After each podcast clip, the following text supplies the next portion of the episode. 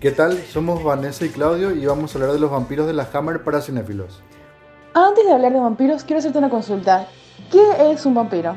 Eh, no sé, vamos a preguntarle a Siri. Siri, ¿qué es un vampiro? Un vampiro es un espectro nocturno que chupa la sangre de los seres vivos como método de subsistencia. Muchas veces se asocia. Bueno, vamos a cortarle porque estaba hablando mucho ya. En realidad todo el mundo sabe que es un vampiro, ¿verdad? Cada uno tiene su propia versión. Es el sucubo de la noche, el Noferatu, el chupa sangre. Cada leyenda habla de un cierto engendro, un espíritu de la noche demoníaco que eh, visita a las doncellas para robarle la sangre, ¿verdad? Pero eso salió de un libro. Sí, el, padre del vampirismo romántico es John William Polidori y todo surgió en esa famosa noche, en esa famosa noche de tormenta, donde Lord Byron invitó a, a Mary Shelley y a su esposo y a John William Polidori y juntos se propusieron escribir la historia más terrorífica del mundo. Polidori escribió The Vampire y Mary Shelley escribió Frankenstein, ¿verdad? Eso sabemos. Eso fue en 1819. En 1845, creo que era, Barney the Vampire fue escrito por Malcolm Rimmer. Sí, en 1872 Le Fanu escribió Carmilla, que era un cuento dentro de su compendio de Ina Glass Darley, que en realidad eran historietas, ¿verdad? La famosa Penny Dreadful. Y en 1987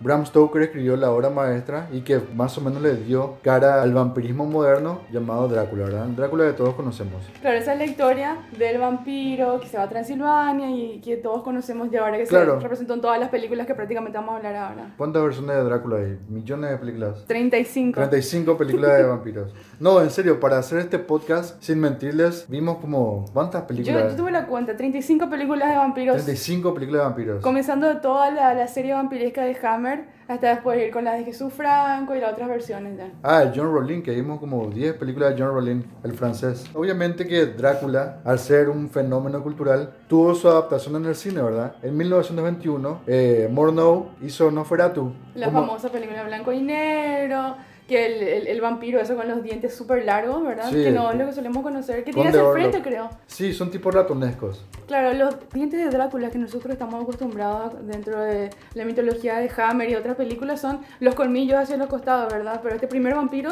tuvo los dientes de ratones. Yo creo que fue porque a Murnau no le dio los derechos para hacer Drácula, así que ya no fue el conde Drácula, sino que fue el conde Orlok. Cambió un poquito, cambió un poquito la, la, la, la fórmula, pero en síntesis sigue siendo la misma historia, ¿verdad? En realidad, ni que cambió la fórmula, porque ser la primera película de vampiros, eso tendría que haber sido la norma, ¿no? Pero solamente se dio para esa película y las demás ya fueron todos con...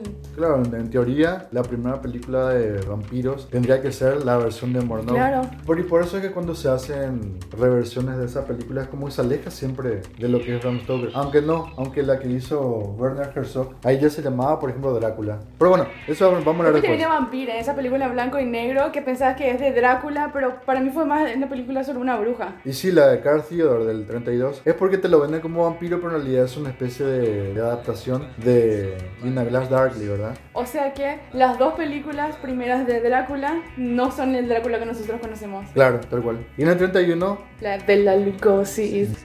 Todd Browning, el gran Todd Browning, el padre del cine vulgar y grotesco, hizo su adaptación de Drácula para la Universal con Bela Lugosi, ¿verdad? Ella es la historia más de Bram Stoker, ¿verdad?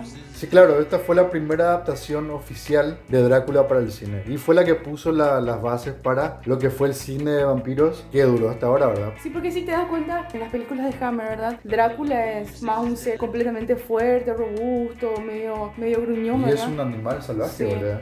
Antes de hablar de los vampiros de Hammer, vamos a hablar un poquito de lo que fue la Hammer Film Production y cómo se fundó. Teóricamente, este podcast es sobre películas de vampiros de Hammer, Hammer. ¿verdad? Pero antes de hablar de Hammer, sí teníamos que hablar de las películas que estuvieron antes y antes de las películas, obviamente, los libros que lo inspiraron, Un ¿verdad? colchón cultural. Nosotros hablamos de Hammer y son 100% británicos. Toda una tendencia absolutamente británica. Casi ni hay actores yankees, son todos ingleses. Y lo que hizo Hammer fue enaltecer el orgullo británico. Pese que Hammer fue una empresa británica, quien lo fundó fue un español, nuestro famoso y querido Enrique Carreras, un la verdad, nuestro líder. Eh, Carreras decide emigrar a tierras británicas para buscar eh, una mejor oportunidad de vivir, ¿verdad? Él probó muchísimas cosas para hacer dentro de Gran Bretaña y nada le funcionó, ¿verdad? Entonces, él decide pedirle auxilio a su hermano Alfonso. Con él se asocia y tienen este boliche, que no sé qué es el boliche, que está sobre la calle, está de Londres, Hammersmith. Hammersmith, Blue Sí. Hall. Y era un boliche donde se vendían cochinias. No, bueno, era una especie de teatro, ¿verdad? Donde exhibían películas. Y ahí, bueno, y ahí se dan cuenta de que necesitaban el tema de cine, en la industria del cine, que lo que le, le gustaba en realidad a Enrique Carreras Raburra era la industria del cine. Probó con el teatro, pero no le fue bien, ¿verdad? Entonces trataron de pedir ayuda y asociarse con otras personas como... ¿Cómo se llamaba el actor este? ¿Quién? Em, William Hines. Ah, sí, Hines. bueno, Heinz. Bueno, eh, paralelamente a esta búsqueda de la felicidad de Enrique Carreras, William Hines era un actor que no era precisamente muy bueno, pero estaba metiéndole garra y armó, armó una especie de grupo con un, con un amigo que también era actor y se llamaron Hammer and Smith, ¿verdad? Haciendo alusión a la, a la calle de Londres. Después fue que este William Hines se asoció con Enrique Carreras y armaron la Exclusive Films, que se encargaba de distribuir películas y con el tiempo se llamó Hammer Productions. La Hammer tardó muchos años en encontrar este camino que a nosotros nos gusta tanto, que cuando uno piensa en una película de Hammer, se vienen vampiros, hombres de las cavernas, mujeres reptiles, momias, todas esas cosas que a nosotros los weirdos nos gusta, ¿verdad? Pero- ¿Eso es weirdo? No sé, yo ¿No creo te que sí. sí. Tardó muchísimos años Hammer para poder llegar hasta este Y sabes que punto. te pone a pensar, el, el fucking Enrique Carreras luego no sabía lo que quería y tampoco William Hines, así que me imagino que los dos juntos durante mucho tiempo también encontrar, trataron de encontrarle una, un, un norte a lo que querían, ¿verdad? Pero ¿qué, ¿qué clase de películas ellos hacían antes de hacer terror, por ejemplo? Me estás haciendo preguntas para que yo... Yo no te estoy haciendo Vos me estás preguntas. haciendo preguntas, Pero yo no te estoy haciendo me estás haciendo preguntas. preguntas para que yo empiece a darme, darme paso, el cue para que yo hable.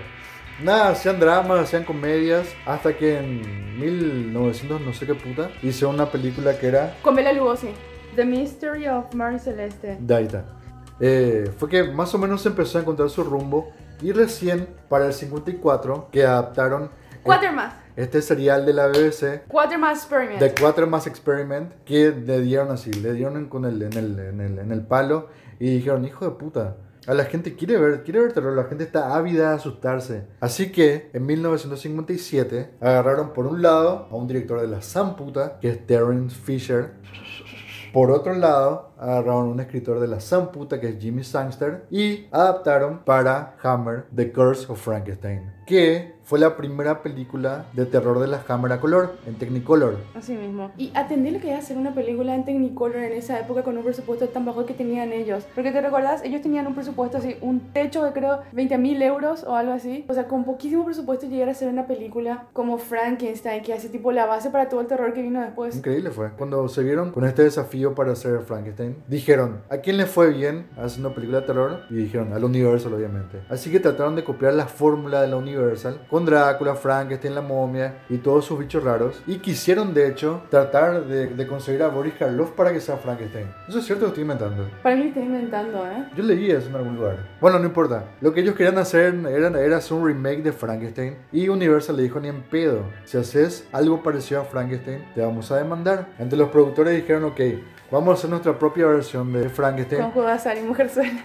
Obviamente ya no va a ser blanco y negro, va a ser full color. Le dieron más énfasis al Doctor Frankenstein porque a diferencia de las películas de James Whale de Frankenstein, donde casi El todo el énfasis era en el monstruo de Frankenstein, en la saga de Frankenstein que tiene como 8 películas, le dan todo el énfasis a Peter Cushing, alias Barón Frankenstein, ¿verdad? O sea que el verdadero monstruo acá es el Víctor Frankenstein. Von Frankenstein. Víctor con K. Víctor con K. Después de este super golazo, vamos a hablar un poco de Frankenstein. ¿A vos te gustó Frankenstein? Hija, a mí me encantó Frankenstein. Yo nunca pude pensar que un ser tan noble y puro como Peter Cushing podía desarrollar una maldad tan grande, porque inclusive es más malo que en Star Wars, ¿eh? ¿Por qué Frankenstein es Frankenstein? ¿Qué hizo Frankenstein que explotara tanto? No, no fueron solamente los colores ni la escenografía gótica, sino que fue Que le puso el estelato al dúo del terror de Christopher Lee y Peter Cushing, plus Terence Fisher, ¿verdad? Claro, fue una especie de un trinomio más bien. Peter Cushing ya era un actor que ya había hecho varias cosas. Y él estuvo también en Broadway. O sea, él ya era así tipo un... Él tenía una super carrera. Sí. Christopher Lee tenía carrera, pero seguía en el anonimato. Así que Frankenstein fue la película que lo puso en el mapa.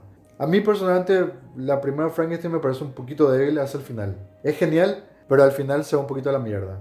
Por más que Frankenstein y las películas de vampiros no es gore, precisamente gore, muestra sangre y la gente no está acostumbrada a ver sangre. Qué malicioso. Mucho menos con ese color tan vívido. Es- yo le llamo rojo obsceno a ese. ¿Rojo obsceno? Sí. Porque parece medio ketchup. Es un rojo medio fucsia. No sé, es un rojo malicioso, boludo. ¿Por qué decir rojo malicioso? Y porque, porque es un rojo demasiado fuerte, no es más ni de la sangre, parece tripas. Y viste que es medio espesa la sangre, hasta tiene burbujitas así. Sí, el de antes es rojo malicioso. ¿Viste? El tipo rojo luso fulci. Sí. La otra estábamos viendo Reptile Sí. y me di cuenta que Hammer fue el primer Mario Baba, boluda. Ve 6 donas por un asesino. Que los colores de la san puta de 6 donas. Sí, los colores Y en rojos todas las películas de Mario. Baba, vos ves el antecedente de Mario Baba en Brides of Drácula. Sí. Y ahí están los colores, boluda. Son los colores de Mario Baba. ¿En serio? Sí, Mario Baba sacó de su primera película La Máscara del Demonio en el 60. La máscara del demonio y Black Sunday, ¿verdad? Black Sunday, sí. Y en el, 60, en el 57 ya salió Hammer con Frankenstein. O sea que esos colores que tanto nos gusta en Mario Baba son los colores de Son los colores- Hammer, boluda. Espera, espera, y atender, esto, esto no queda acá nada más. Los colores de Mario Baba, que nos gusta mucho, que también se ve replicado en Darío Argento, que nos gusta mucho. Sí. Hammer puso las bases para lo que va a ser todo tipo de horror gótico o terror así tipo... Y sí, Hammer Ajá. es terror gótico, el Sí. horror gótico. ¿Te acuerdas Kill Baby Kill, por ejemplo, de Mario Baba? Sí, claro. Parece una peli de Hammer, boluda. ¿Viste cuando giraba el vinilo y se goteaba la sangre Sí. y todo eso? Sería ingenuo negar todo el legado que Hammer Films dejó para la industria del cine, ¿verdad? Pues nadie, nadie habla de Hammer, carajo. ¿Por qué nadie habla de Hammer? Eso es lo que yo- Bueno, pero cuando empecemos a hablar de los vampiros, Sí. la- para la cortinilla esa, vos sí que ya podemos meternos en los Vamos a vampiros. hablar de vampiros. ¿Estás listo? Vamos a hablar de vampiros, carajo. Son la cortinilla de fondo. Este es un recorrido a mediados del siglo XX donde no nos van a faltar buenos escotes de vampiresas, eh, coronas de ajo y a ver qué más no nos van a faltar y mucho gore. Ujú. Bueno, No, decirlo con más convicción, carajo. ok, le digo con más convicción. Este es un recorrido que son de la cortinita a mediados del siglo XX donde no van a faltar gore, eh, coronas de ajo y buenos escotes de vampiresas. Vamos con number one, Drácula, aka Horrors of Drácula. Claudio, La- ¿qué te pareció decir? La que empezó todo. Y Drácula. Drácula es la mejor película de vampiros de Hammer. La primera es la mejor. Punto.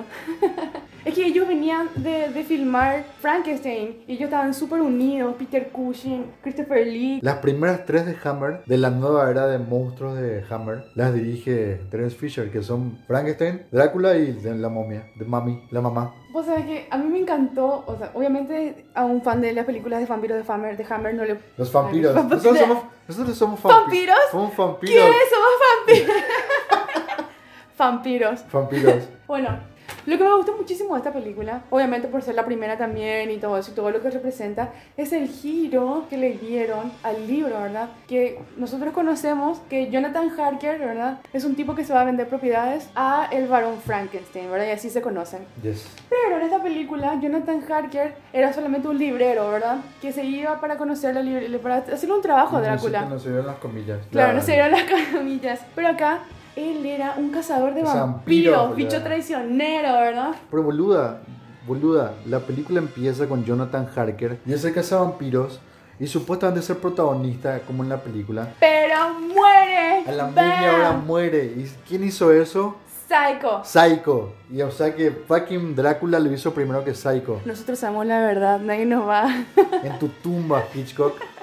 Yo quiero decir una cosa. Dice, Esta película fue hecha con tanto amor. Vos no sabes todos los detalles que se tomaron en cuenta para poder hacer esta película. Vos sabés que se borraron las huellas de Drácula. O sea, at- at- atendiendo el amor de edición así para borrar Ah, hasta, hasta sí. las huellas de Drácula cuando él caminaba, ¿entendés? Tipo, tipo vos me de decís, bolas, ¿verdad? Claro, vos me decías ahora, tipo, ¿qué es lo que es eso, Vanessa? Pero sí, en esa época era sido un laburazo, boludo, borrar las huellas del tipo. Y hay un dato histórico, ¿verdad? Cuando Drácula cierra su puerta y abre, hacen un primer plano, ¿verdad? Sobre un escudo que hay ahí en la casa de, Drácula. Y yo investigué, ¿verdad? Ese escudo es el escudo que significa fe o Feo muerte. fue a muerta, ahí está. Que era la bióboda que se utilizó durante la guerra. Eran los que estaban defendiendo las fronteras transilvanas de los musulmanes. Y la familia de Drácula, ¿verdad? Estuvo defendiendo las fronteras transilvanas. Es por eso que yo siempre dice que, ¿por qué me querés jugar a mí siendo que yo soy el señor que dirigió comandos y guerras y eh, gané batalla, ¿verdad? O sea que en las películas de Hammer, en realidad no hacen tanta mención a Vlad Tepes, El empalador, pero hace una pequeña referencia a todo este trasfondo histórico. Pero es tipo para que investigue, ¿entendés? Viste así cuando te muestra mucho algo. Y tipo se te queda, ¿por qué? ¿Por qué? ¿Qué, qué es lo que ¿Te significa acuerdas que eso, también verdad? vimos que estaba la, la estatua de Pazuzu, Ah, mira, cierto. el exorcista? ¿Saben que Una parte así chiquitita, un pedazo de la pierna pasó su monstruo y va, te pasa la pierna. Es que parece Pazuzu, boludo.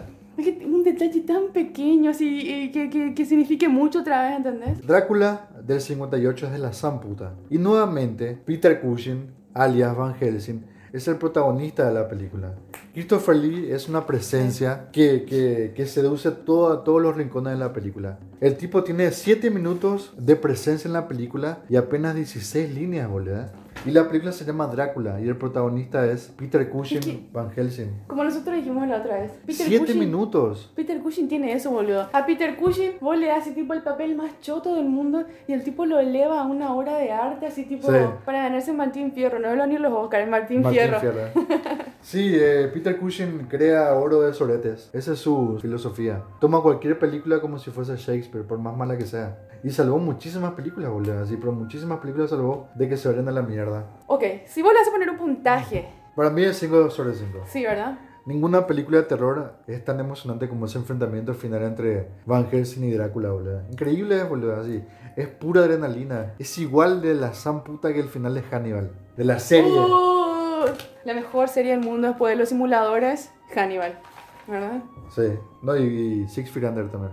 Yo cada vez que puedo mencionar a Six Feet Under. No conozco esa. Six Feet Under es una serie de la san puta. Pero bueno, no importa. No creo que sea mejor que los simuladores realmente. Es medio diferente. Defiendamos. Sí. ¿Vos cuánto le das? Hija, ¿quién soy yo, verdad? Pero, hija, para mí cinco. 5 sobre 5. No puedo.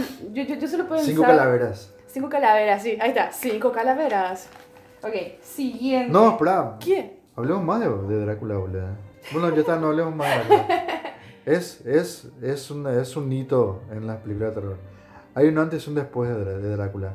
Mucho, o sea, Christopher Lee, la presencia de Christopher Lee como Drácula. Se creó un mito, boludo, se creó un mito así. Eh, Christopher Lee es gracias a Drácula. No es por Frankenstein, no es por la momia. Christopher Lee existe gracias a Drácula.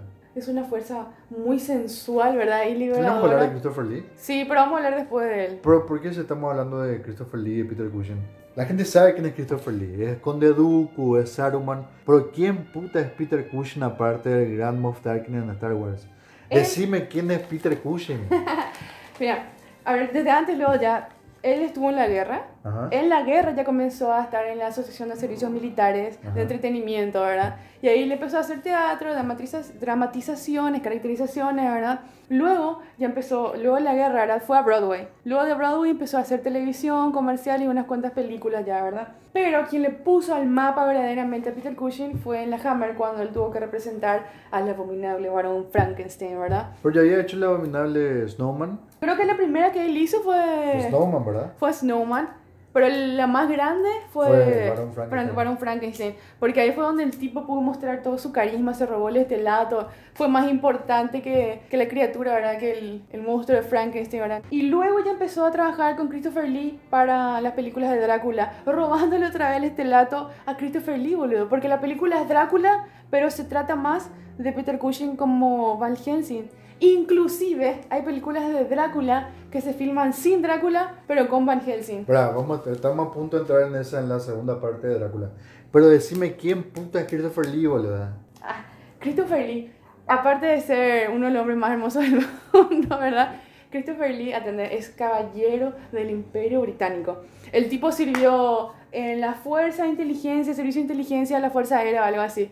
Cuentan las malas lenguas que su trabajo, ahora, o sea, lo que él hizo en la vida real, en el servicio especial, es la inspiración para lo que fue.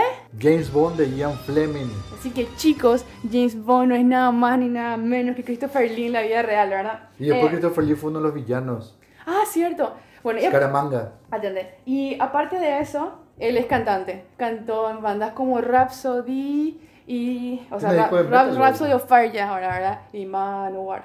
El tipo tiene discos de metal. Sí, tiene discos de metal. O sea que son buenos. O sea, ahora, ahora, mismo estamos, ahora mismo vamos a escuchar un pedazo de un tema de Christopher Lee como metalero. Defiant of baptism on pain of death. Tough measures call for me to be ruthless. To set an example to the rebels. Draconian for their worship of devils. Qué loco. Está ¿eh? la san puta, boludo. Impresionante. Ay, se puede decir grosería, pero no. Se puede decir grosería. No, no, no. Boludo, ¿vos sabías que Christopher Lee participó en más de 250 filmes? ¿En serio? ¿Cuánta puta vida lo que tenés que tener para participar en 250 filmes, Pero boludo? mucho eran una cagada. Claro, pero hizo muchos personajes estelares, ¿verdad? Como Saruman, del Señor de los Anillos y el Conde Dooku en Star Wars. Y en la Hammer Films él debutó como Frankenstein, ¿verdad? Y se lo pasó haciendo películas con Tim Burton también. Ah, mira, eso es cierto. Él también aparece en Gremlins 2. Bueno, el tema, es que, el tema es que nosotros le conocemos más a Christopher Lee por Drácula, pero la película en la que supuestamente, supuestamente, según la crítica, el mejor actuó y fue el mejor papel que hizo en su vida fue en La Momia, en el que tipo estaba completamente vendado y no habló. Y es por el lenguaje corporal de la. Impresionante, o sea, imagínate lo que es tener un personaje en el que vas a estar todo vendado y lo único que se te van a dar son los ojos, Los ojitos. los ojitos, ¿verdad? Y tener que hacer otra un, un papel de la gran sitio como lo hizo él, ¿verdad? Caris. Eh, bueno, entonces debutó como Frankenstein debido a su altura superior y robustez física. Ah, dijo que fue la primera vez en que su altura tosca fue la que le consiguió papeles. Sí. Antes era una especie de rechazo de los directores y después, gracias a su, a su presencia monstruosa, fue la que le dio el, el papel en Y ya Frankenstein. que estamos con esto, señor, ¿me da un minuto para poder hablar de Terrence Fisher? Habla de Terence Fisher, ¿verdad? Bueno, para mí que él es el verdadero maestro del terror. No es Christopher Lee, no, no es Peter Cushing, es el director, boludo, es Terrence Fisher, ¿verdad? Él es un realizador de cine que a pesar de los ajustados presupuestos, porque dijimos que la Hammer tenía un presupuesto que era de 20 mil euros, ¿cómo? no era euros, ¿cómo era el Quits. Quits, ¿verdad? El tipo con ese presupuesto bajísimo hizo películas de la san puta, ¿verdad? Él renovó el género del terror con La maldición de Frankenstein. Supuestamente con La maldición de Frankenstein nace el cine de terror moderno, ¿verdad? Oh, una puerta se Oh, abrió. una verdad, nuestra casa está llena de fantasmas, ¿verdad? Para mí es imposible asimilar los rasgos en la actualidad que definen el género, como lo que acabamos de decir de que le copiaron a Hammer los colores rojos en las películas de los Yalos de Mario Bava y Darío Argento, ¿verdad? Sí. O sea, no podemos negar la importancia de Terence Fisher en el cine de terror, ¿verdad? Pero ¿sabes qué pasa? El tema con Terence Fisher es que él empezó a explicitar todo lo que antes se sugería. Él era religioso, ¿verdad? Él era un tipo católico. Hacía películas de terror donde mostraban sexo y sangre. Él hacía cuentos para adultos. Ahí está. Él decía, yo no hago películas de terror, yo hago cuentos para adultos. Genial. The Brides of Drácula. 1960. Como les habíamos dicho, la verdadera estrella de Drácula es Van Helsing. Peter Cushing. Peter Cushing. Así que en la segunda parte de Drácula, la estrella también es Van Helsing. Ese nombre de Drácula en el título es un misleading de la San Puta y es para, obviamente, para, para sacar plata. ¿Sacar, sacar plata? Sacar plata. Para sacar plata. Está diciendo eso porque en esa película no, No aparece aparece, Drácula. O sea, Christopher Lee en este caso, la historia de of Drácula se trata de una profesora que se fue a Transilvania para poder enseñar en un colegio. Y se encuentra con un discípulo de Drácula, alias Baron Meister. Baron Mainstein, ¿verdad? Lee no quería encasillarse con el papel de Bela Lugosi y fue cuando empezó a rechazar los papeles del conde. Y tipo la cámara dijo, ah bueno, no querés trabajar con nosotros, conseguiremos otro Drácula. Y los traen a Baron Mainstein, ¿verdad? Sí. Que es un rubiecito chetito. Chetito. Que no está a la altura de, Drá- de Drácula, pero lo que hace la película es ponerle a Van Helsing como protagonista nuevamente. A este tipo su mamá lo tenía encerrado, ¿verdad? Porque supuestamente estaba enfermo. Y esta, esta profesora se va y lo libera a Baron Mainstein, que resulta ser un animal, ¿verdad? Porque se comienza a matar a todo el mundo. Entonces, Claudio, si vos tendrías que ponerle una categoría a esta película, me adelanto diciendo que para mí no es la gran cosa esta película. ¿En serio? O sea, yo la vería solamente por, por, por, por el actuar a, a Peter Cushing, que es para eso no que va a hacer esta película. esa, esa actriz que es la niñera de Baron Meister que hace un súper buen papel. Ah, cuando se le desentierra a la otra chica. Después Cuando le desentierra así. De nuevo, te mete un final súper épico. Incluso la primera película donde muestra una curación de vampiros. Van Helsing se cura su propia mordedura de vampiro. Claro, viste así tipo tan gallo es Peter Cushing, ese tipo que a vos te pica un. te pica. A mí me Te pica un mosquito y me muero, boludo. Te muerde un vampiro, te convertís en vampiro. Pero a Peter Cushing no. A Peter Cushing lo muerde un vampiro y el tipo se desvampiriza. ¿Cuál era el verdadero final de Brides of Drácula? Que también está dirigida por Terence Fisher. El Van Helsing tenía que agarrar y hacer un tipo de conjuro ritual satánico para invocar murciélagos que asesinen a Drácula o algo Magia así. negra, boludo, magia negra. Pero, como Peter Cushing era tan conocedor de su personaje y tipo se metió dentro del, de hasta la moralidad, ¿verdad? De Van Helsing, que él decidió no hacer esa parte. Dijo, no, esto no va con el personaje de Van Helsing, yo no lo voy a hacer. Entonces hicieron un final alternativo, Que es de la que Zamputa. es de la zamputa. Donde Van Helsing agarra el molino y hace una cruz con lo que elimina al personaje, a Baron Meister. Con la sombra Con la sombra del molino. tan gallo. Ese final, el final del conjuro, el final de la invocación de los vampiros, sería utilizado para un film del 64. Kiss of the Vampire. Sin Lee de nuevo, la premisa de la película se trata sobre un culto maligno cultista que busca nuevos acólitos. El culto en este caso lo integran vampiros. Era una pareja que se va de vacaciones a Transilvania. Casi todas las películas de, de Hammer consisten en lo mismo. Es un grupo de extranjeros que caen en este pueblito que está maldito por vampiros y por Drácula. Mira, ¿qué te puedo decir? A mí no me gustó tanto esta película. No estaba Lee, no estaba Peter Cushing. ¿Sabes qué? A mí me gustan mucho las películas de Hammer de vampiros donde, donde no están ni Peter Cushing ni, ni Christopher Lee. Herejía. No, pero hay muy buenas películas que después vamos a hablar, ¿verdad? En este caso la película no está dirigida por Terence Fisher, está dirigida por Don Sharp. Y el papel del, del erudito de la materia del vampirismo eh, recae sobre las manos del de, eh, el profesor Zimmer.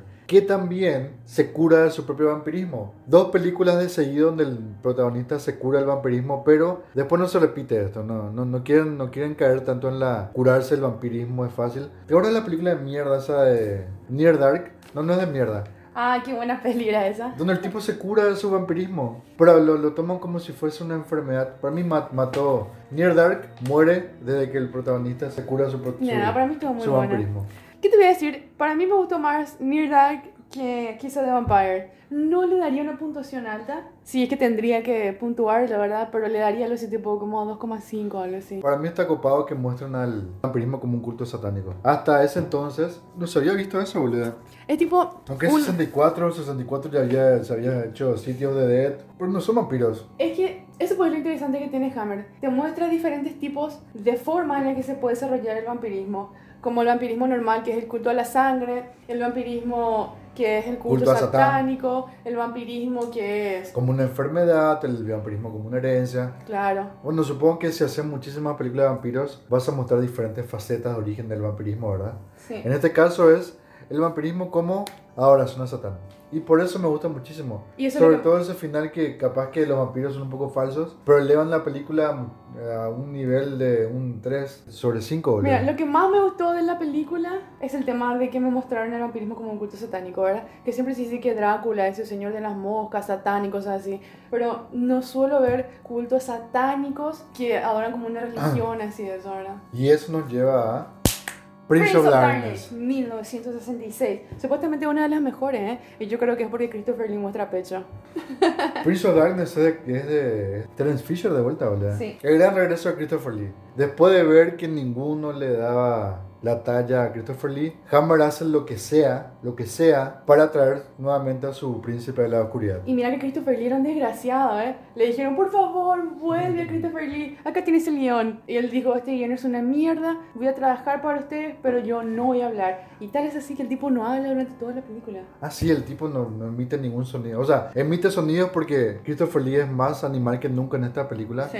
Pero justamente al no decir ninguna palabra, refuerza esa animalidad que Y tiene. En esta película no está Peter Cushing, pero está el cazavampiros. Fire Sander. Acá, cuatro más. Cuatro más. Cuatro más and the pit. Sí, Hay imágenes de la evolución de los guiones de los actores una vez recibió los guiones, ¿verdad? sí. Peter Cushing, por ejemplo, hacía acotaciones bien, Sí. bien, bien educadas. Eh, como conocía también su personaje, decía, me parece que sí, me parece que no. Acá debería saltar. Acá debería ser esto, acá debería ser lo Sí. otro. Sin embargo, Christopher Lee, vemos las imágenes que dice, no. Stupid lines. esto me parece súper estúpido. O sea, mientras Peter Cushing hacía críticas constructivas, Christopher Lee se encargaba de, de criticar nomás. Christopher Lee es un capo, pero a veces peca de ser un poco llorón. Sí. ¿Sabes qué? Y de diva, boludo. Ay, y, y- pero es Christopher Lee fucking Drácula. Si él no puede ser. Pero ¿y diva, por qué ¿quién Peter Cushing no es diva? ¿Y por qué Christopher Lee sí es diva? Porque Peter Cushing es una buena persona, boludo. Peter Cushing es una buena persona. O sea, Christopher Lee no es buena persona.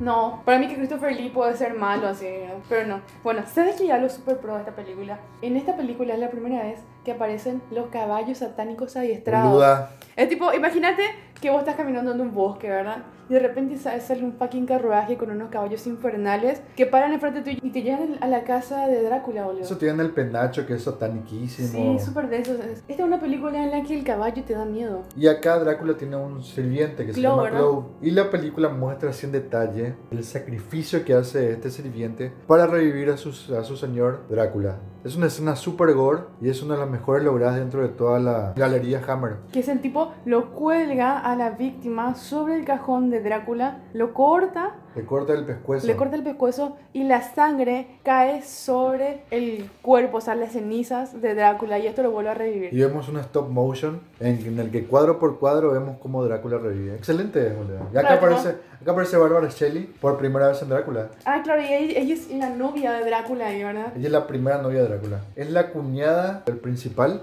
y es la primera, no, es la segunda víctima de Drácula. Y se vuelve su, su novia. Claro, se vuelve su novia. Y acá vemos por primera vez cómo matan a un vampiro vivo. Por lo general siempre veíamos a los vampiros morir eh, durmiendo, ¿verdad? Acá vemos a Bárbara Shelley morir con una estaca que le clava al padre Sandor, que es el pri- principal, o sea, es el... Acá funciona el padre Sandor como el Van Helsing de la película. Porque en casi todas las películas de, de vampiros de Hammer hay un representante, un viejo sabio, Sí. un tipo que te dice, ah, ¿sabes qué? El cantinero. son el cantinero. Y acá el papel de, de Van Helsing lo cumple Father Sandor, que la película empieza con el tipo disparándole a, a los que estaban enterrando. Le dice, son unos Sí. ignorantes, ¿te acuerdas? Para mí esta película es un 5. ¿En serio? Sí, no hay forma de que no me guste, porque está el, el profesor Quatermass, ¿verdad? Pero a uno te gusta el final de esta película. A mí no me gusta el tampoco final, me gusta el pero final. me gusta la esta película, ¿entendés? Y que sea un pequeño mal momento, así, bueno, no tan importante como el final, eh, igual así que, que yo la ame. Y además, Christopher Lee muestra pecho, boludo. Ah, sí, hay una parte que eso está en el libro también. Sí, que él, que él se abre la camisa y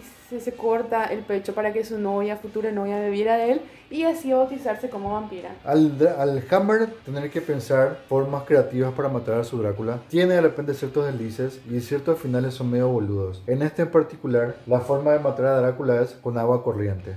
El Father Sandor empieza a disparar En el hielo, a un suelo de hielo en el que está parado. donde finalmente Drácula se, se cae y se sumerge y muere. Que da pie a Drácula Has Risen from the Grave de mil 1968. Las películas de Drácula hasta Scars of Drácula venían siguiendo una, una secuencia cronológica, ¿verdad? Sí. Donde terminaba uno, empezaba la otra película. Y eso, llegar la escena acá. En Drácula Hans Risen from the Grave. Claro, sí. donde Que terminó no es de Terence Fisher, esta es de, era de Freddy Francis. Freddy Francis. Freddy Francis había sido un cinematógrafo de muchas películas y cuando dirige esta película le da un color particular, ¿verdad? Es como si fuese un filtro de Instagram. Para vos esta película es un tributo al expresionismo alemán, ¿verdad? Sí, porque hay una parte en la que ellos están corriendo sobre el tejado. Me encantó, luego, porque ¿quién no quiere ver una fucking persecución en el tejado, verdad?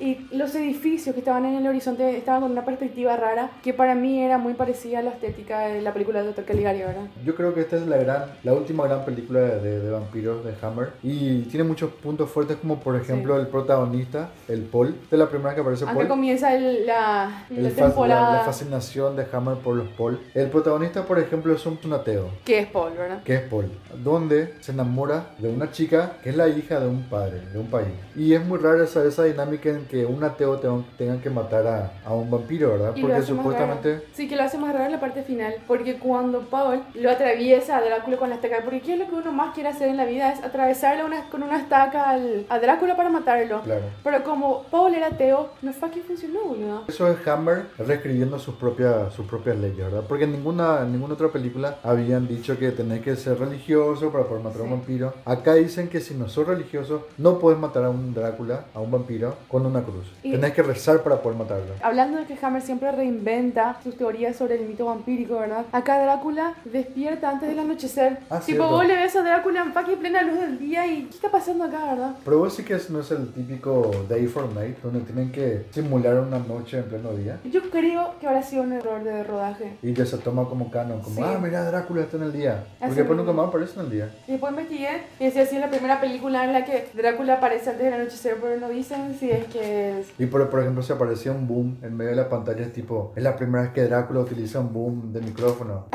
O Pero sea, si estamos diciendo, es la primera vez que aparece un caballo de estrado, es la primera vez que aparece esto, es la primera vez que no está... Sí, pero me suena típico error de producción que Sí. ya se toma como canon. Igual es de la zamputa, o sea, suma muchísimo a que Drácula pueda estar en plena luz del día. Totalmente, le, hace mucho más fuerte, ¿verdad? Son tipo los vampiros de Karnstein, ¿verdad? Que están en plena luz del día. Sí, y vos sabés que esta película es la película que más, en la saga vampiresca de Drácula es la que más vendió. ¿En serio? Inclusive más que Drácula, Aka, Horrors of Drácula. Y por eso, pero es porque Prince of Darkness fue el gran regreso de Christopher Lee, que ya era una estrella. Sí. Porque la saga de Drácula es como que empieza de vuelta con Prince of Darkness. Vos decías así, hija, un año después sí o sí va a ser algo bueno. Pero te dice Blood of Drácula es del mismo año, también es de 68. Y te dice Blood of Drácula es una mierda. ¿Te diste Blood of Drácula del 68? Sí. Qué loco, ¿verdad? Por eso, vos decís, vos decís, ah, no, pero un año después de Resident from the Grave, sí tiene que ser de la San puta. Y tenemos dos casos. Yo creo que es porque, fucking, dos películas de Drácula en el mismo año, boludo. Por en el 70 hace cuatro películas Christopher Lee de Drácula, ¿verdad? Impresionante, ¿verdad? Drácula Has Risen es una película estéticamente hermosa, tiene muy buenos personajes, cosa que de repente uno le podría criticar a Hammer, que no tiene buen desarrollo de personajes. El personaje de Paul, el protagonista de Se Drácula Has desarrolla muy bien. es genial el personaje, uno lo llega a querer y quiere verlo triunfar. De alguna forma las películas de Drácula con el tiempo se convierten en slashers y uno lo único que quiere es ver cómo Drácula mata a sus, a sus víctimas, ¿verdad? En Drácula Has Risen quiere que se preocupa por los protagonistas. Y aparece por primera vez el, el barman, ¿verdad? Sí, Reaper. un, un buen amigo de la casa Hammer. Sí. Entonces todo esto nos lleva a la segunda película que se hizo en el 68, que es de Blood of Drácula. Dirigida por John Sadie, que es uno de los peores directores de Hammer, porque dirigió también Countess Drácula. Countess Drácula tendría que haber sido de la San Puta y no fue. Tendría que eso ser la mejor película, sí. Bueno, en esta película se trata de unos viejos pervertidos que buscan nuevas emociones a su vida, se encuentran con un... Son colorados, ¿verdad? Son colorados, boludo. Son unos viejos que en la vida real, así tipo, a la sociedad se muestran así como personas intachables. Que tratan de mantener los valores. Sí. Boludo, los tipos eran unos pervertidos, hacían orgías, eh, violaciones, de todo hacían. Y buscando una de esas sensaciones extremas, se- Eran epi- epicúreos. Epicurio, ¿verdad? Se Hedonistas. Hedonistas, epicúreos. Se encontraron con este tipo que era así tipo el rey de lo epicúreo, ¿verdad? Se llama Lord Curly. Este pibe les hace comprar, le dicen, vos querés vivir emociones fuertes, yo te voy a mostrar lo que es una emoción fuerte. Se van a comprar el anillo y la capa de Drácula. Que son los artefactos que había dejado Drácula al morir en Drácula Has Risen from the Grave. Así mismo. Cuando se pelea con Paul. Cae sobre su propia cruz, se le salen los ojos, se desintegra y deja caer su anillo y su. Y su bata. Su, su No es una bata, es Su una medallón. Que supuestamente es tipo Castlevania. Bueno, no Castlevania. importa. Y en esta película muestran una forma diferente de revivir a Drácula, que es a partir de un, un rito satánico. Lo que hace este chico es, también tiene las cenizas de Drácula. Y el tipo agarra, se corta su mano, chorrea sangre, en las cenizas de Drácula se forma un brebaje ahí. Bebe primero, sí. Y le da a beber a los tres corruptos, ¿verdad? ¿Quién no, No, quieren beber? claro, no llegan a beber. Claro. Entonces este chico cae al suelo, comienza a... Convulsionar. Claro, convulsiona, después muere, azotado por estos tipos que vienen y le pegan. Ah, claro. morir. El tipo está convulsionando y los tipos asustados Se empiezan a garrotearle y lo matan a ti. Y ahora viene una de las cosas más alucinantes que pasó en esa película, que es lo único que le salva a esta película. Y es cuando el tipo muerto en el piso yace ahí, ¿verdad? Y se convierte en fucking Drácula. ¿Te parece que salva la película? No, no sabe la película, pero me pareció. Una iconografía me pareció eso. O sea, vos, Claudio, tomas la sangre de Drácula, morís, y estás ahí en el piso y de repente su cuerpo, tu cuerpo se comienza a transmutar con- como Sí. Drácula y te convertís en él. Y el tipo se levanta solamente para vengarle a su siervo. Eso es lo más estúpido de la película. A Drácula jamás le importó su siervo, siempre lo trató como animales. Sí. Y ahora supuestamente revive para vengarse. Eso es porque, te voy a contar por qué es eso. Inicialmente, Christopher Lee no iba a aparecer en esta película. La gente de Hammer le dijo, por favor, por favor, aparece porque si no apareces, millones de personas se van a quedar sin plata. Ah, se, van a quedar sin, se van a quedar sin trabajo. Comenzaban a chantajearle a Christopher Le Lee, empezaron pobre. a chantajear. Y las razones por las cuales Christopher Lee apareció en estas películas y en subsecuentes películas era porque, como era un buen tipo, no quería dejarle sin trabajo a muchas personas. No, él había sido malo. No era malo el tipo. La gente de Hammer en esta época ya estaba asociada con Universal. Universal ya le ponía plata a las películas de, Hammer. Y Hammer le decía, ok, vamos a hacerte tu película, pero en esta película no va, a, no va a aparecer Christopher Lee. Así que la gente de Universal le decía, pero si no aparece Christopher Lee, no hay película. O sea que la única forma en que las películas de Hammer eran distribuidas en Estados Unidos eran si Christopher Lee actuaba en ellas. Hammer ya tenía así buqueado como cinco películas, pero sin Christopher Lee, así que no podían quedarse sin la torta, así que le tenían que robar a Christopher Lee. Pobre Christopher Lee, ¿verdad? Y se metió en un quilombo. Esta película, como les decíamos, no iba a estar actuada por Christopher Lee. El protagonista iba a ser Ralph Bates, que es el que hace Lord Corley, que es el que le revive a Drácula. Y él iba a ser ese personaje que era el villano que seduce a los jóvenes para que finalmente maten a sus progenitores. Por eso es que queda tan desfasada la película con Drácula, porque a Drácula es como le chupa un huevo a los jóvenes. Drácula quiere que haya caos, pero en esta película es como un cuento moral, ¿viste? En, que los hijos se vengan de sus padres abusivos. Y no queda bien con Drácula, queda totalmente un Es como los- desfasado. Eso es lo que cre- creo que decía Christopher Lee, que él le hacía sentir muy mal, que ya estaba la película hecha, él tipo, aparece de esta esquina hacia allá. Es tipo, él estaba de relleno, ¿eh? Sí, metiendo el personaje de Drácula lo, lo, lo embutían y lo metían así como, como pudieran a la fuerza y no quedaba nunca el Y personaje eso de se Drácula. nota, Se por nota. eso esta película te dice Blood of Drácula es tan mala. Es que empieza bien y después se va a la puta porque no, empieza a tener cada vez menos sentido y los personajes son tan detestables. Y el personaje de Drácula es tan estúpido Pero es que ni habla. y su muerte es tan estúpida, te acuerdas que está en la iglesia y se da cuenta de estar en una iglesia y se muere. Sí, tipo, el tipo revivió en una iglesia, vivió ahí muchísimo tiempo y de repente, fa, estoy en una iglesia y se muere, boludo. es una película estúpida. Por eso le damos cuántas calaveras. Menos una, boludo. Odio esa película. Bueno, vamos a hablar de una que sí te Odio va... Taste of de, de Blood of Drácula. Lo único bueno es la mina que aparece en de, De, de Blood of Satan's de Blood Crow. of Satan's Claw, que es como una especie de, le hace el mismo personaje. Tienen que ver esa película, by the way, es muy buena. Del 68. Es la primera de la trilogía folk horror compuesta por Witchfinder General, Blood on Satan's Claw y Wicker Man. Vean esa, tri- esa tri- trilogía. De repente nos recordamos que estábamos haciendo un podcast sobre Jaime y vampiros, así que vamos a pasar a una película que sí te sé que te va a gustar mucho, que es Scars of Drácula. Caso Drácula es de la zamputa. Es la razón por la cual amo el cine B. Comienza con Drácula revivido de una forma nueva también, un murciélago. Le escupe sangre, boludo. Al Drácula, un murciélago así súper B. Y ahí, y ahí revive Drácula, boludo, con sangre de un murciélago. En esta película vamos a ver durante todo el transcurso, ¿verdad? A los murciélagos, que son como los fieles sirvientes de Drácula, que se vengan por él, que hacen las cosas que él quiere, que lo, que lo protegen, ¿verdad? Son sus mascotas satánicas, boludo. Es una de las pocas películas de Hammer donde muestran real gore. Porque hasta ahora muchas veces mostraban sangre, mostraban de repente unas cuantas heridas, muerte fuera de cámara. Claro. Pero acá te muestran gore real. Te muestra como una bandada de murciélagos descuartiza a, una, a un grupo de feligreses en una iglesia. Increíble, boludo. Muestra cómo Drácula con un cuchillo mata a una mina y después su servidor, que también se llama gu- le qué empieza a cortar en En pedazos. pedacitos. Yo nunca vi algo así en Hammer. O sea, no, no te lo muestran, pero eh, te lo sugieren y es súper malicioso. Bueno, lo que, lo que Es genial esta película. Lo que yo sé sobre esta película es que como era de muy bajo presupuesto, Sí. no se podían hacer efectos de la Eran 7, entonces lo que hicieron fue recurrir a lo B, a lo gore, a lo sangriento, ¿verdad? En la época de 1970 la gente no quería saber más casi nada de vampiro, ¿verdad? Ya esta película fue de muy bajo presupuesto y eso se nota en el efecto final y yo toda mi vida me voy a quejar de cuando Drácula muere electrocutado así, ¿verdad? Y se cae el muñequito y se nota también que es un muñequito. Pero se nota el muñeco, pero también se ve que es un tipo prendido fuego. Es una mezcla de efectos. es un fucking muñequito, boludo. Pero está bueno, porque hay unos planos en que el tipo está con los brazos abiertos Es que, mira, y está lleno de fuego. Geniales, Vos boludo. te fijaste de que Drácula se murió al pedo en la película Tales de Blood of Drácula. Para mí esta película muere mucho mal pedo. Tipo estaba caminando con un hierro y de repente así, Imposible. vamos a hacer que le caiga un fucking rayo. Yo no sé cómo matarle a sea peor, Drácula. porque es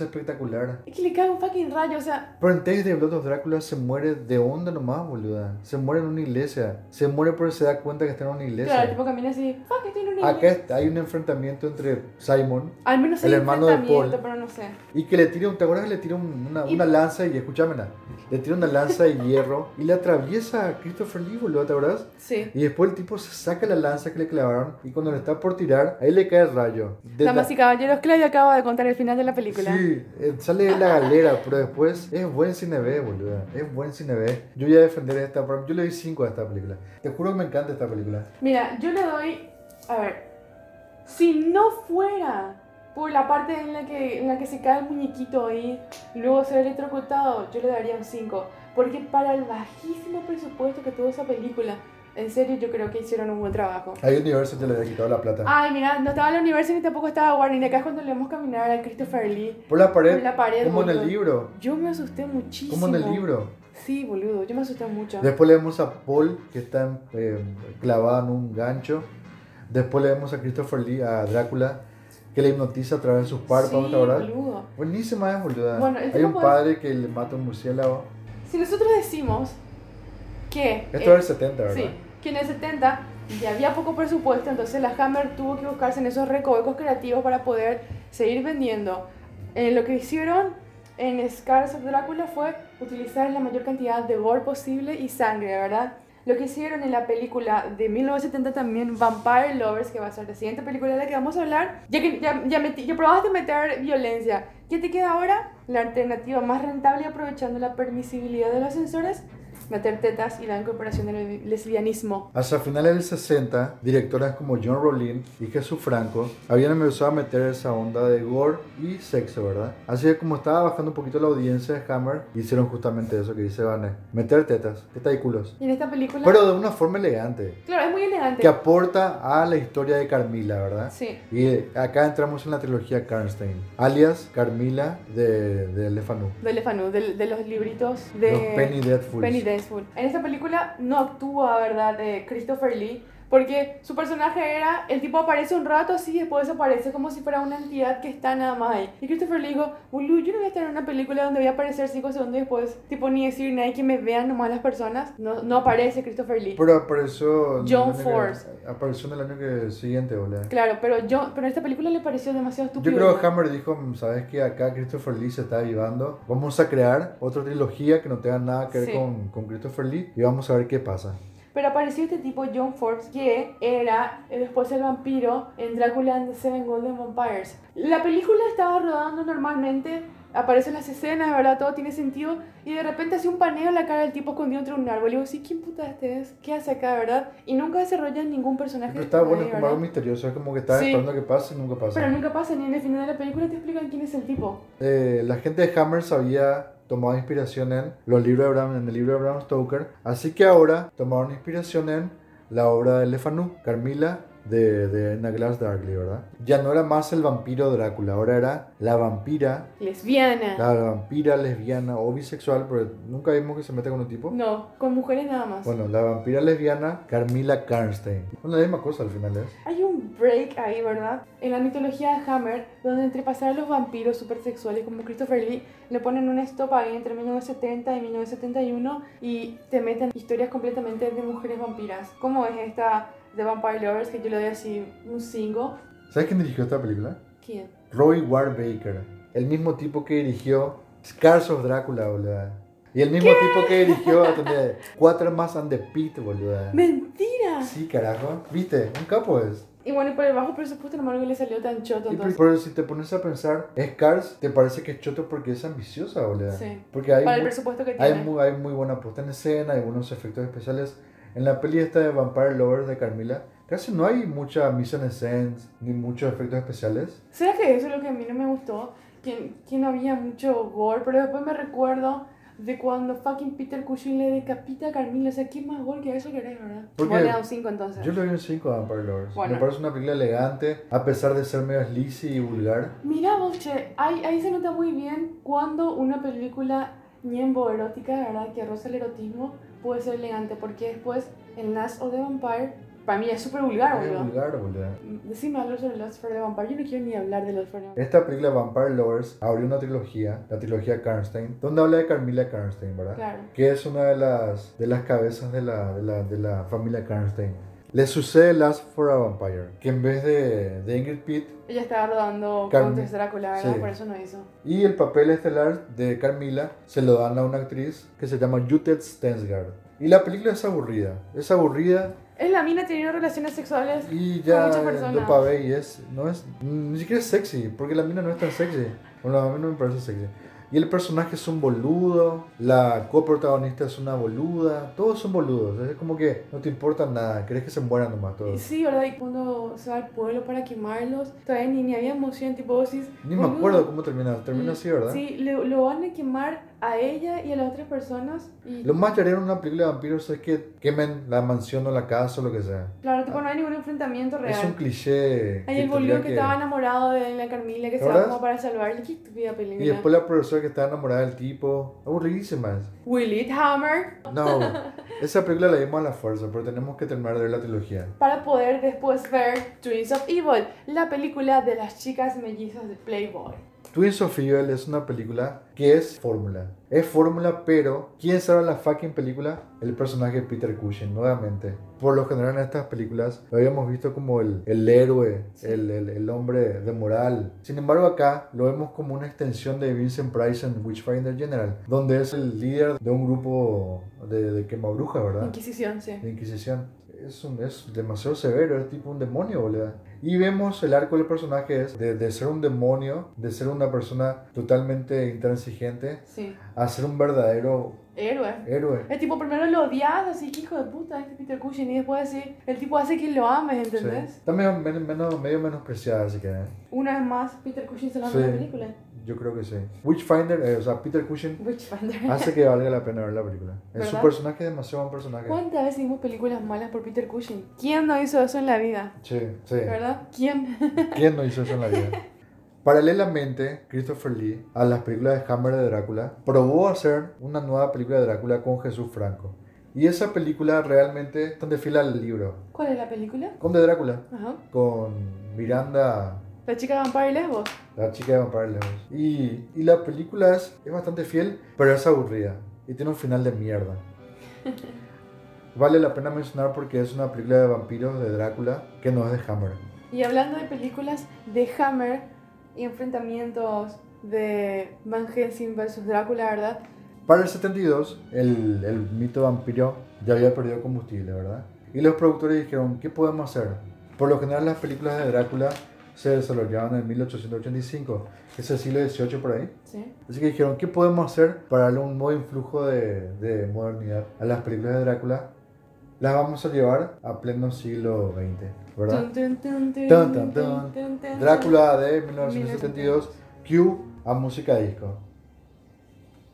Para muchos es donde finalmente la, la saga de Drácula de Hammers se va al diablo. Personalmente me parecen películas súper divertidas. Lo que hicieron fue traer a- al director Alan Gibson y a Don Houghton, que era uno de los escritores de Doctor Who, y le dijeron, vamos a probar dos opciones. Una donde mostramos a los vampiros que están sumergidos en esta cultura hippie, con música disco, mucha droga, mucha jerga juvenil. Y la otra opción va a ser que está de moda, está de moda James Bond, así que vamos a mostrar a Drácula como un supervillano que quiere dominar al mundo.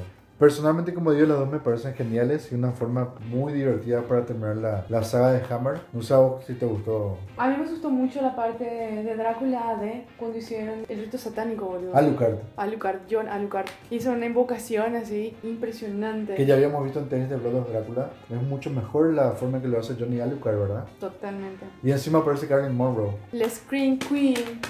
La Scream Queen de Star Crash y Maniac. Y también Capitán Cronos. A mí me gustó mucho eh, The Satanic Rites of Drácula porque fue la última en la que estuvieron el, el dúo dinámico ese. Y otra vez hicieron una, un, un- un final así completamente alejado del libro. Que otra la forma de matar a Drácula es con un, con un árbol que tiene espinas secas. Claro, ese tipo de referencia a la figura religiosa de Cristo y su corona de espinas. Claro, ya vemos el enfrentamiento final entre el descendiente, ¿verdad? De Van Helsing y Drácula, que es un empresario que quiere liberar Digno- el ébola. villano de James Bond. O sea, a mí me gusta mucho Drácula AD porque vemos después de 10 años, lo vemos a un Peter Cushing súper envejecido gracias a la muerte de su esposa, ¿verdad? Es cierto, no iba más a hacer esta película porque su esposa falleció y él envejeció a pasos agigantados. Christopher Lee lo tuvo que convencer desde el 60 y desde, desde el 58, boluda, que nos enfrentaban. Veíamos de vuelta a Peter Cushing y a Christopher Lee enfrentarse mano a mano, Alfie Omega y en AD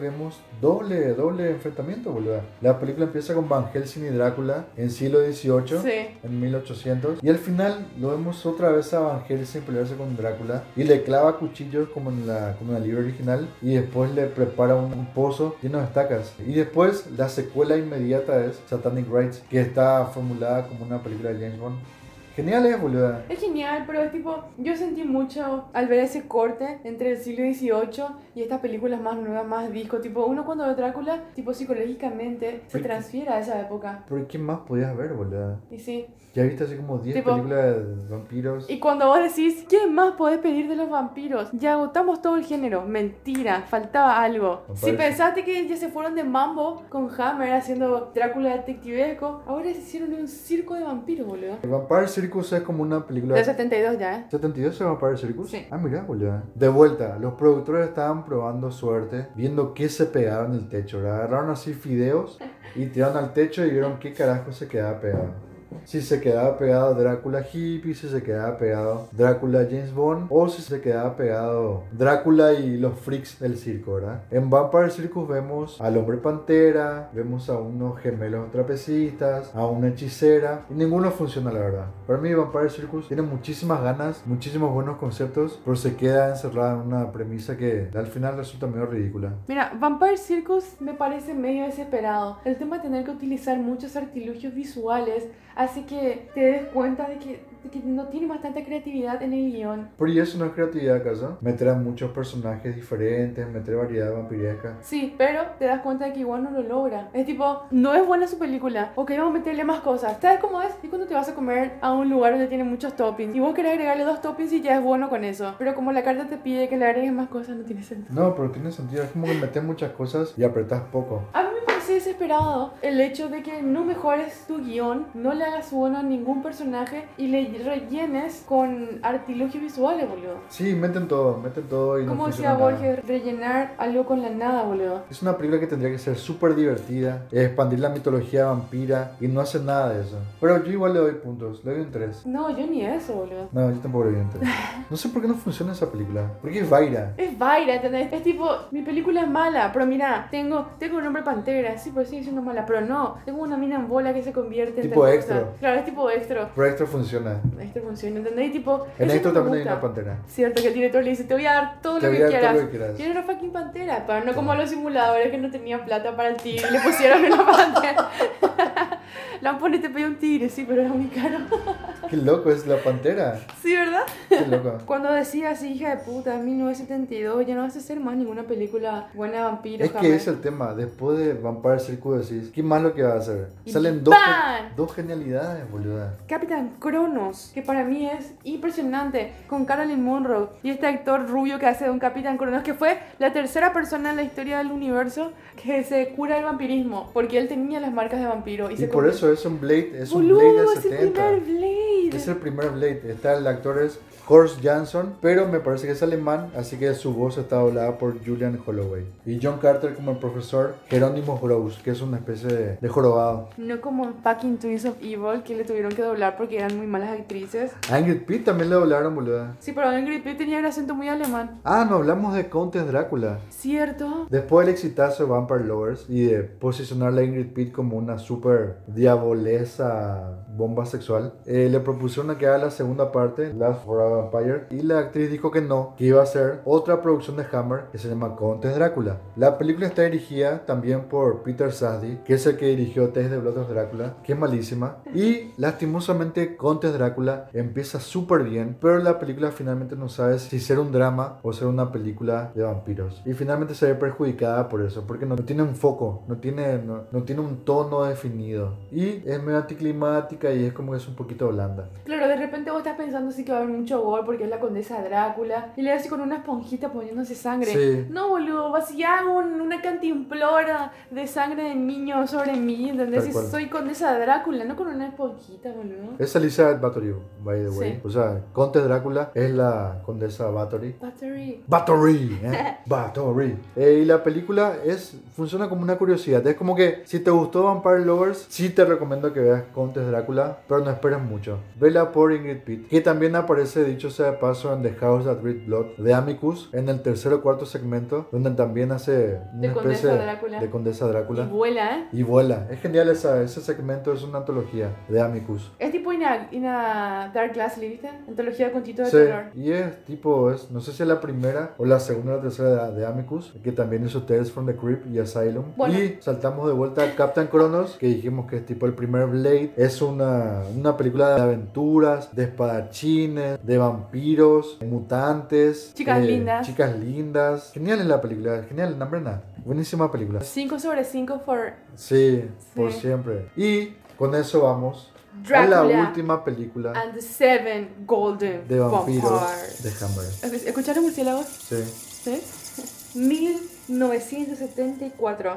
John Force protagonizaba Demasiado quería hablar de John Force. el último Drácula. John Force, que era el tipo que nosotros queríamos saber quién era, que aparecía y se iba y se iba y venía en la trilogía de Karnstein. Y bueno, lo que hizo Hammer fue contratar a los Shaw Brothers, que eran unos directores que hacían películas de, de- de Kung Fu en Hong Kong, que eran tipo estos ninjas voladores, peleas de academias versus academias. Y le dijeron, chicos, vamos a hacer una película mezcla de vampiros y mezcla de Kung Fu. Estamos hablando de The Legend of the Seven Golden Vampires, donde actúa Peter Cushing como Van Helsing. Y John Force, acá Drácula, que primero se, se transmuta en un guerrero chino, ¿verdad? Este tipo que es un adorador de Drácula tenía un pueblo que estaba sufriendo por no sé qué cosa, ¿verdad? Y se va y le pide el favor a Drácula de que le salve a su pueblo, que lo vengue. Drácula le dice, ok, y le convierte así tipo a todo su ejército en unos vengadores fantasmas o algo así. Y Drácula se convierte en un chino Sí,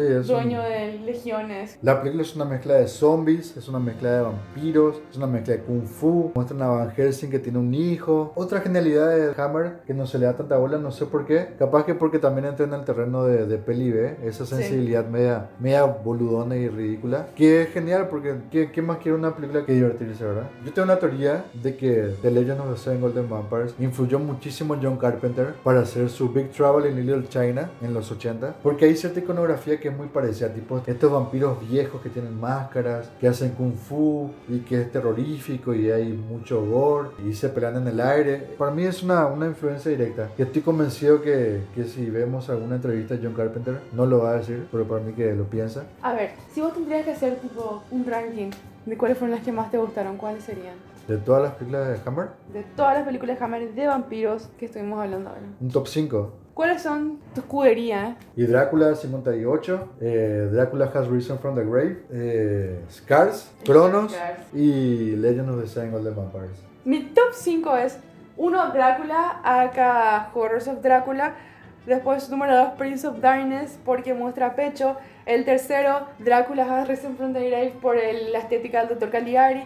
Número 4 Capitán Coronos y número 5 Satanic Rise of Drácula porque es muy detectivesco y es el último enfrentamiento Sí. entre Christopher Sexy. Lee y Peter Cushing. Ese final es Sexy apoteósico. Fuck, ¿verdad? El final de Satanic Rites es apoteósico, boludo. Y Drácula se manda un speech, un monólogo de la san puta. Ah, ¿Te acordás? Sí, ¿y te recuerdas cuando Peter Cushing dio así un súper... También hace un monólogo Sí. de la san puta. Y que quiere fundir al mal en el reino de acá, que ya no dije de mí. Y ese enfrentamiento con la pistolita que hace sus propias balas con hierro. Con balas de plata. Bala de plata. Satanic Rites es una película que está vilipendiada, pero es superior, boludo. Yo creo que la gente puede decir que fuimos unos exagerados al ver 35 películas de Drácula, ¿verdad? Pero yo no me puedo fijar, boludo. Fue de la san puta ver todas las películas de Drácula, poder hacer unas comparaciones. De la tuvo esta, que tuvo la otra. así. 35 películas de Drácula.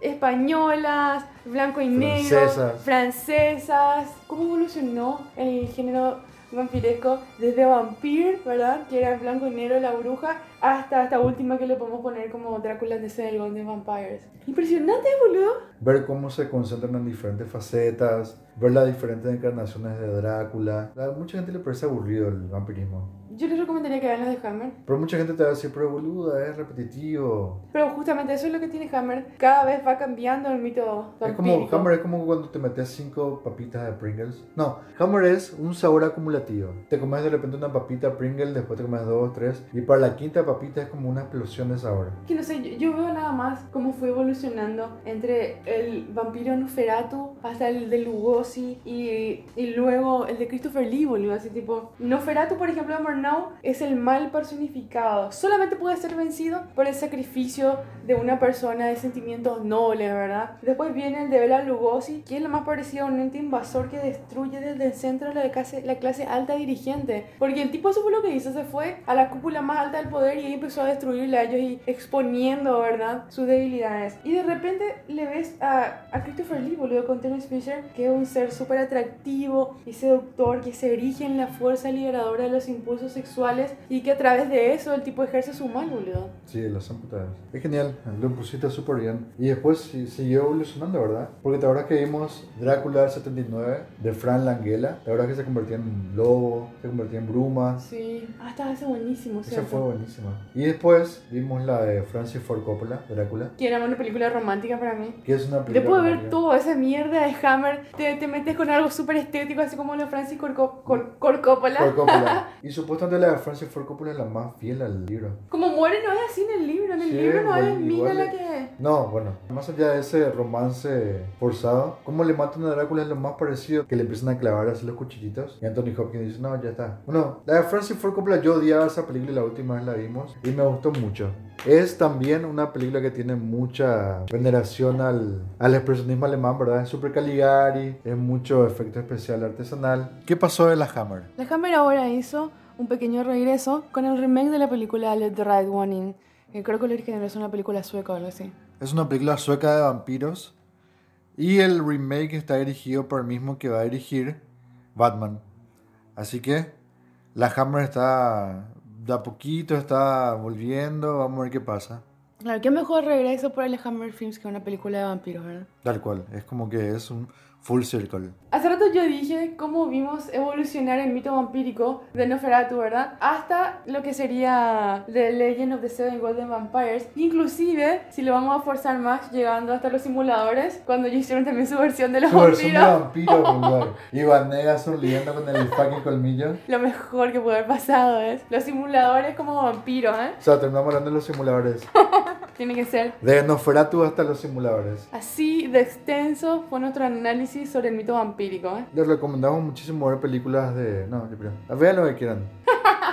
No, el tema es que es un, es un ver cine y ver de repente entrar en este episodio y en este capítulo de películas de vampiros de Hammer. Es igual que entrar en, en Yalos, en Slasher, en películas de Creature Feature de los 80, en ver películas japonesas de samuráis. Es una de las pequeñas facetas que tiene el cine. Es como que te enamoras de, de, de los ojos del cine, ¿entendés? Te enamoras del pelo del cine. Es una pequeña parte del enamoramiento. O sea que es muy difícil decir por qué te enamoraste de alguien o de algo. Tiene que pasar nomás. Y nosotros nos enamoramos de los vampiros de Hammer. Yo termino con eso. Vane. Yo creo que de nuevo decir que una experiencia de la herencia te fue ver todas estas películas. No sé, no, no sé si les recomiendo a todos que vean las 35 películas que existieron sobre vampiros, pero sí les recomiendo a las personas que se metan en lo que es el mundo de Hammer. Si no te gustan los vampiros, prueba con Reptile, prueba con la momia, pero yo creo que el universo de Hammer es un sentimiento. Es súper viral decir eso, pero en serio es un sentimiento. Pero como decís, ¿por qué película de Hammer de bajo presupuesto, tan viral, viendo tantas cosas buenas para ver? Como te dije, el ruido de los zapatos, el ruido de los pasos. Claro, es así. Es. Aguante los travestis, ¿verdad?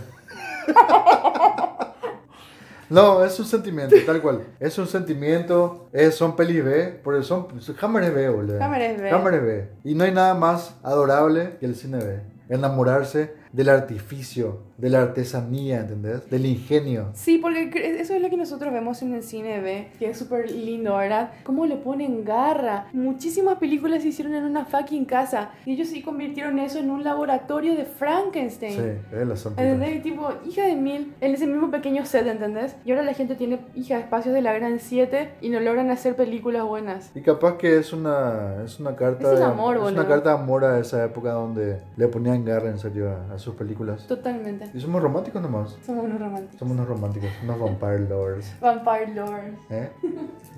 Mm. Ya está, chao. Chao. Eh, no, Claudio, tenés que decirle que sigan en Cinéfilos. Ah, maldita sea. Sigan a Cinéfilos en todas sus redes y eh, apoyen a la cuenta de Patreon. Saludos a Manu, y a Cristian, y a Vivi, y a Carol. Y a Maxi. Nosotros fuimos Vanessa y Claudio.